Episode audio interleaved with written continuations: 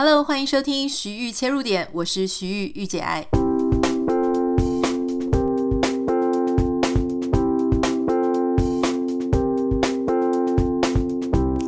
Hello，今天想要跟大家分享一个美国底特律的小故事哦。这个新闻呢，是我在 Business Insider 商业内幕这个网站上面看到的。那我很喜欢看这个网站嘛，这个故事非常特别，想要跟大家分享哈。嗯。故事的主人公叫做 Michael。Michael 他其实是一个游民，呃，他当游民已经当了很多年了，就是没有房子可以住啊。然后，如果他要住房子的时候呢，他只能去住在他的外甥女家的一个地下室。所以也就是说，他生活条件很差。然后，因为没什么钱。后来在二零零八年的时候呢，他发生了一件事情。他有一天骑脚踏车出去的时候，结果呢，居然被这个汽车给撞了。那他就当然就是受伤啊，然后得到了一笔赔偿金。可是其实和解金呢也不多啦，就是很小一笔。刚好那个时候他的外甥哦，他发现他的外甥有一间废弃的屋子，这个屋子呢非常非常的烂。你如果看照片的话呢，就是发现说哇，这个呃屋檐啊、屋顶啊都破了，都斑驳，然后所有的一切反正就很像鬼屋一样哦，没有一个地方是好的。哎，如果走进去里面看呢，基本上就是被白蚁啊都啃光了，然后老鼠、蜘蛛里面，反正你想到多恐怖就多恐怖哦。然后天花板的梁柱全部都被毁坏了，厕所也不能用，也没有水，也没有电，电箱都坏掉。后来他就问他的这个外甥说：“如果你要把这个房子让给我的话，哈，你要卖给我，你要卖多少钱？”那他的外甥当然觉得很惊讶，想说这么烂的房子都已经其实就已经都完全不能用了，所以他就随便的卖给呃这个 Michael。他的外甥卖了他一千五百元美金，也就是台币差不多四万五千元。那 Michael 呢就把这个房子给买下来。那当时呢，Michael 他有一个未婚妻，有一个女朋友叫 Cynthia。我想听到这里，你应该觉得他真的是还蛮厉害的，虽然他没有没有家，没有房子，很穷。可是还是有女朋友，不知道线下多少我们正在收听这个 podcast 的人是单身哦，就找不到女朋友。好了，总之 这个不是故事的重点，故事的重点是呢，后来他就跟 Cynthia 说呢，呃，你给我一些时间，我一定会给你一个房子，给你一个你想要带朋友来，然后全世界最温暖的一个房子。这是他对 Cynthia 的 promise。后来他就用这个一千五百块美金买下了这个房子之后呢，哈，他就开始很努力的去整修它。那当然，因为他礼拜一到礼拜五还是必须要去外地去打工，他就是帮人家做一些出工啊，哈，就是我们讲出工的，就是呃，帮人家做一些机械啊，帮人家做一些呃临时工这样子。那礼拜六日的时候呢，他就会去打造他这个家。那你知道这样子的一间房子呢，其实要花非常多的精神哦，包含就是你要自己重新铺地板啦、筑墙啦、油漆啊，哦，要自己处理水啊、电啊、修梁柱。他说他觉得最困难的就是修梁柱的部分了，因为其实大家如果说你是有别人一起来帮忙的话，就会好一点。可是如果你要自己一个人哈，你要省钱，你要自己一个人，那会非常的困难。那 Michael 他其实偶尔他会真的没办法的话，他会请朋友来一起协助他，可是多半的时间都是他自己弄了。那这个十年他就是这样子哦，一间房间一间房间的去改造、去装潢，然后去好好的打点这个房子。然后呢，你可以看到，如果说你在网站上，我后来就看到他的照片，我觉得真是太夸张了。你现在在看这间房子的照片呢，它就是跟一般的。就是新房子是一样的哈，油漆漆得很亮，然后他老婆也挂上自己喜欢的画，也有微波炉，也有烤箱，就是一切都非常的棒。我觉得十年能够这样子坚持下来，然后在二零一九年的时候，他跟 Cynthia 呢，就是有一张照片是他们庆祝十周年的结婚纪念日。我觉得我看到这个新闻的时候，心里内心是非常非常的感动。嗯我觉得真的让我觉得非常动容的原因是因为你就是在这个故事里面看到一个人他怎么样去抓紧了这个机会然后改变了他自己的命运同时也给了另外一个人他的幸福。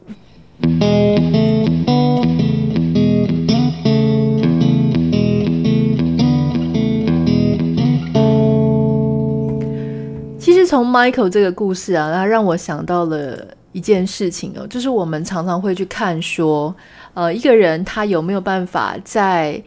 人生里面，他能够改变自己的人生，改变自己的未来。其实有一件非常重要的关键点，就是他当他遇到一个转机点的时候，他能不能够掌握好那个转捩点，那一个转机点哈。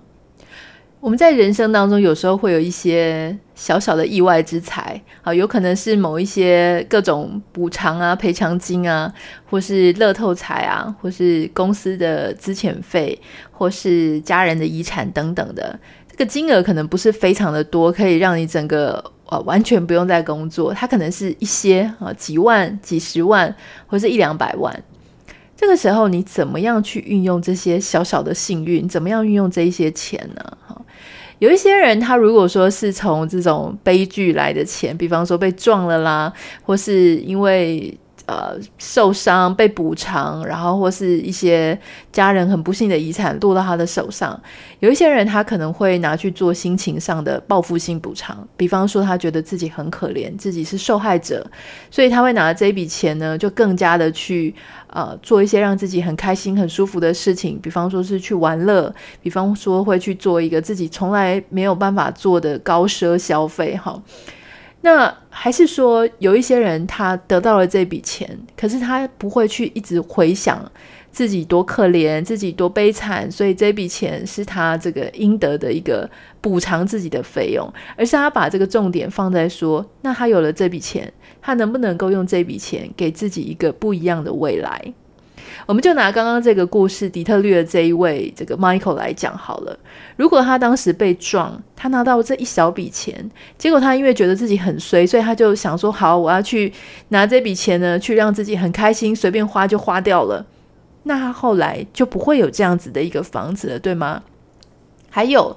如果他当时也看不太上这一笔小钱。啊，他觉得说这一笔小钱呢，可能买车还够哈，我买个二手车是够的，买个房子只能买一个像鬼屋一样的房子，他都看不起那样的房子的话，好，如果说他也是这个，虽然自己很困苦，但是还是眼高手低的话，那他也就不可能有一个这样踏踏实实的开始。我想要讲这件事情呢，其实是我常常听到，因为现在有很多人在讲斜杠啦，或是像我，我也出了一本书叫《在家工作》嘛。那当然，很多人他会呃，作为一个比较有积极性、有建设性，让自己的未来多一个可能性。可是，当然，我也听过有一些非常呃，怎么讲呢？我觉得也是让我很摇头的一些呃人。他们自己本身的工作就非常不稳定，好，但就是一直没有找到自己的方向，然后也不太踏实，一直都是跟家里拿钱或者跟另外一半拿钱，然后做事情就很浮。那他这件事情没做好，又做别一件事情，然后一直在呃社群媒体上面表演自己是斜杠的样子，哈。我觉得如果是这样的状态呢，他就一直没有落在一个。很踏实的状况，那我就曾经遇过这样的一个年轻人，他其实就一直在跟他的另外一半、跟他的家人，好骗来骗去的去拿钱。那我们就曾经跟这个晚辈跟他讲说，你要不要先去找一个比较稳定的工作，两万也好，三万也好，至少让你自己可以养得活自己，不用一直到处用骗来骗去的方式啊去拿钱。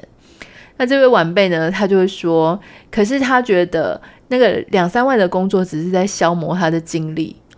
那我们就会想说，可是你也没有做别的其他的事情啊，这个东西有什么好消磨你的精力？你放着不是也是放着，在家睡觉跟打手游一样，也是在浪费你的时间跟你的精力啊！哈，那我们就回到这个底特律的 Michael 这个故事来看，如果说他其实一直在想着说，嗯，他这个。这笔补偿金就真的是补偿金，在补偿他自己所受到的伤害。他一直在缅怀他曾经被对不起，或者他曾经很不公、被不公平的对待，很委屈，所以他一直想要用他的呃所得，或是用他的未来的日子去弥补他过去的伤害。那他就没有办法建立他真正的未来啊！所以我其实想要跟大家讲的事情是，不管你今天遇到什么事情，好。如果说你觉得你曾经是一个受害者，哈，也许你会觉得说你比别跟别人比起来，你的出身很差，很不幸，好，投胎投的不是很好，或是你天生呢就是比较不如人。如果你一直都抱着这种受害者的心情，哈，然后你一直觉得上天对你是不公平的，你找到机会就很想要弥补你过往被伤害的部分。那这样的话，其实你的眼光就一直没有办法放到你未来的日子，因为你的眼光就会一直在过去。所以，其实我要想的事情是，今天。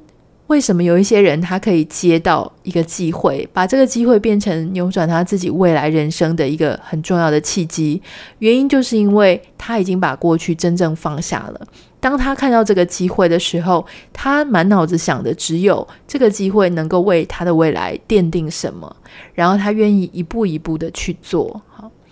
有时候我觉得是这样子。我们常常会在社会当中看到有一些人，他看到别人的成功的时候呢，一股脑都只是想要去追究别人为什么不公平的成功了，啊，也许他会觉得说，这些人是因为他容貌比较好，家世比较好，经济状况比较好，他起跑点就比别人前面。可是如果你只是这样想的话，那对你自己一点帮助都没有，哈。当我们看到别人比较好的时候呢，其实我们不妨去想，就是说，那我有什么方法可以跟他，呃。不要说追平啦，就是我们可以出奇制胜，就是可以比他更好的地方在哪里？好，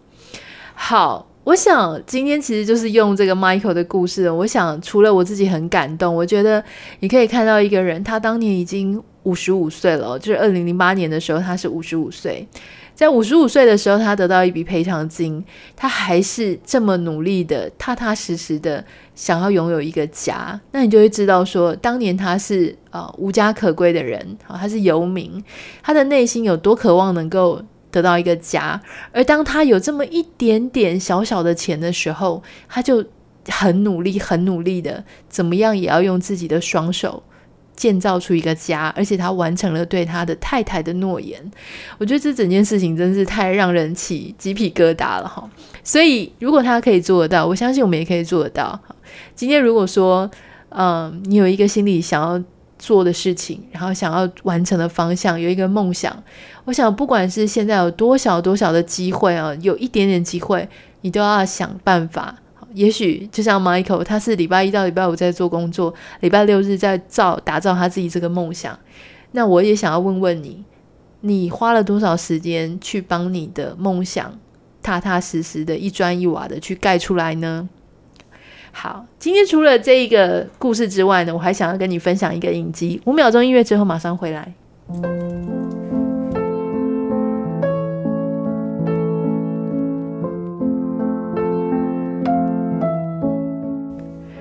最近这几个礼拜，我其实一直在看一部非常好看的电视剧，它其实是它的名字叫《Borgen》，呃，如果中文翻译的话叫做《权力的堡垒》，是一部丹麦的政治剧。那她是一个女性主演的。她这一部剧呢，其实就在讲说，呃，有有一个非常有智慧的女生，然后她怎么样一步一步的在丹麦的政坛上，然后一路做到首相，然后下台之后呢，他又重新领导一个政党。我觉得这一部剧非常的好看，原因是如果说你喜欢那种看一些女生很有智慧的，然后呃看一些比较有深度的，然后思考政治跟新闻从业人员之间的关系的话，我想你应该会非常喜欢。这一部剧，那我其实在这部剧里面呢，我其实除了要推荐你看之外，我其实也会去思考一件事情哦，就是这件事情也不是我现在才在想这件事哦。其实我一直在觉得，台湾对于女性的公众人物或是女的明星，我我其实常常就会有一种觉得，我们好像跟欧美国家的女性是完全两种不同的审美观。就是，其实你常看欧美的影集的话，你会看到女生她在三四十岁的时候，她就能够展现出那种非常聪明、睿智、有自信、独当一面，然后有可能可以在企业上或是在政坛上操控大局的一个情境。包含像好莱坞明星，例如说安吉丽娜·裘丽啦，或是凯特·布兰奇，或是其实差不多到这个三四十岁的女明星呢，基本上她都会产生，都会有一个一种非常成熟、内敛，然后她不会再用很裸露的去，一定要用肉体或者性的魅力去吸引别人。那欧洲当然更是哦，我觉得像如果你看，你常常看一些意大利啦，或是法国，或者像丹麦、北欧这一些电影或是电视剧的时候，你就会发现，其实当然他们也有性感女明星哈，但是她不会一个女人，她会展现出非常多面相的，她不会只有她漂亮。或是她性感的那一面，通常也会看到她非常睿智、聪明、独当一面，然后她可以很恰如其分的去诠释这个女性她在社会上遇到的问题，跟她真实的各种面貌。在美国的时候呢，我常常会看到很多的广告，女生她并不一定会很瘦啊，像网站服装卖卖服装的这些电商，他们所用的 model 其实基本上很少是那种超级骨感的女性，除非她是卖给青少女的，可能会比较瘦一点。如果她是要卖给一般普罗大众女性呢，基本上他们会用的 model 身材一定是有有瘦的，有中等的，然后也有一些比较丰腴的。可是，在台湾，我就发现说，事实上，台湾有非常多女性企业的这个企业的主管、企业的老板，女生也有可能当这个，像我们的这个总统就是女性。可是偏偏呢，我们的影视媒体上面的女生、女明星所呈现出来的样子呢，其实就。跟真实社会上是有落差的。几乎所有的一线女明星，大家想到的林志玲，好，或是一些其他人，他们所展现出来的就是一定要露，然后一定要可爱，一定要永远都不老。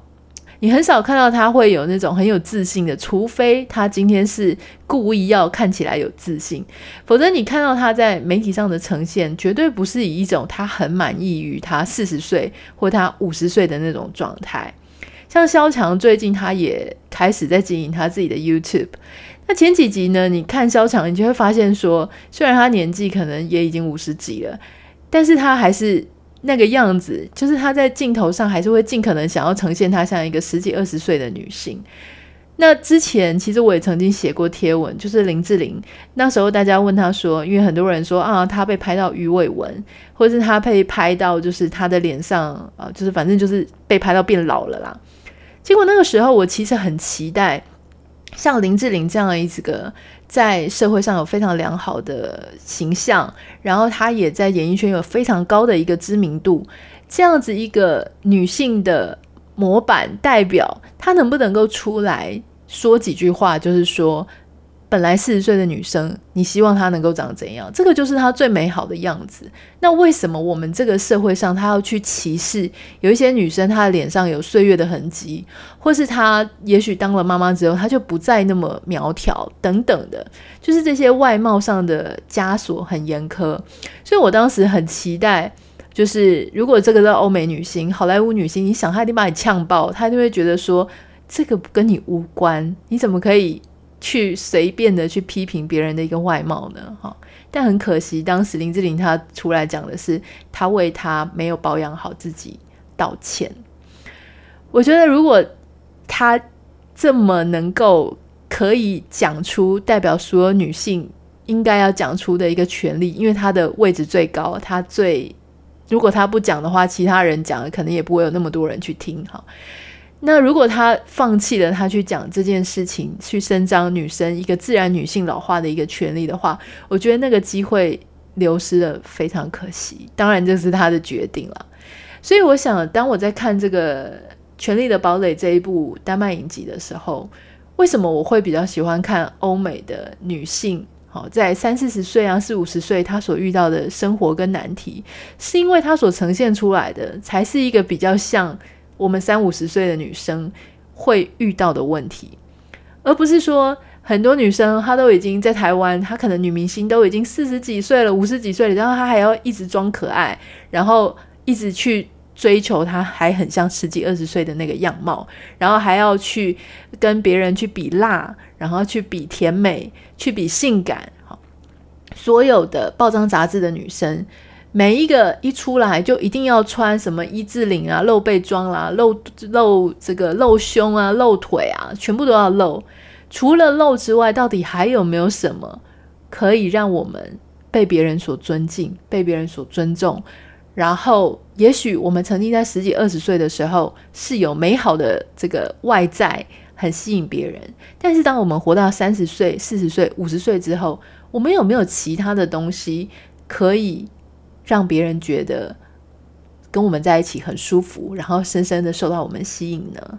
当然，我并不是说排斥去做医美，其实我自己也会去做一些就是医美啊、保养等等的。我不认为。呃，做医美是不可以的。我认为，如果说它的出发点是让你自己觉得开心，让你觉得自己更有自信，也 OK。我觉得真正的问题是出在别人他能不能够，或是社会上舆论上他能不能够这样子去批评别人的外貌。我认为这是非常没有礼貌的，而我们应该要拒绝，我们要阻止这样子的事情一直在社会上被视为理所当然，好像被视为说是为你好，所以才去讲这件事。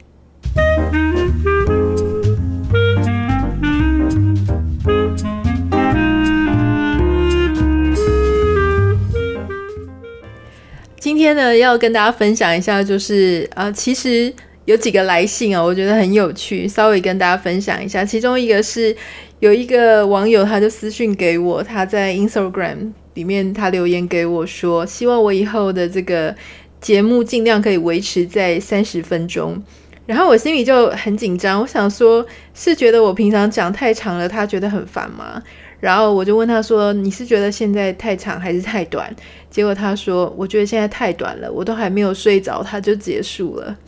因为他其实是在睡觉前的时候会听我们节目，他觉得我们的音频还是节目非常的好睡觉。结果有时候太短，他还没睡着就没了。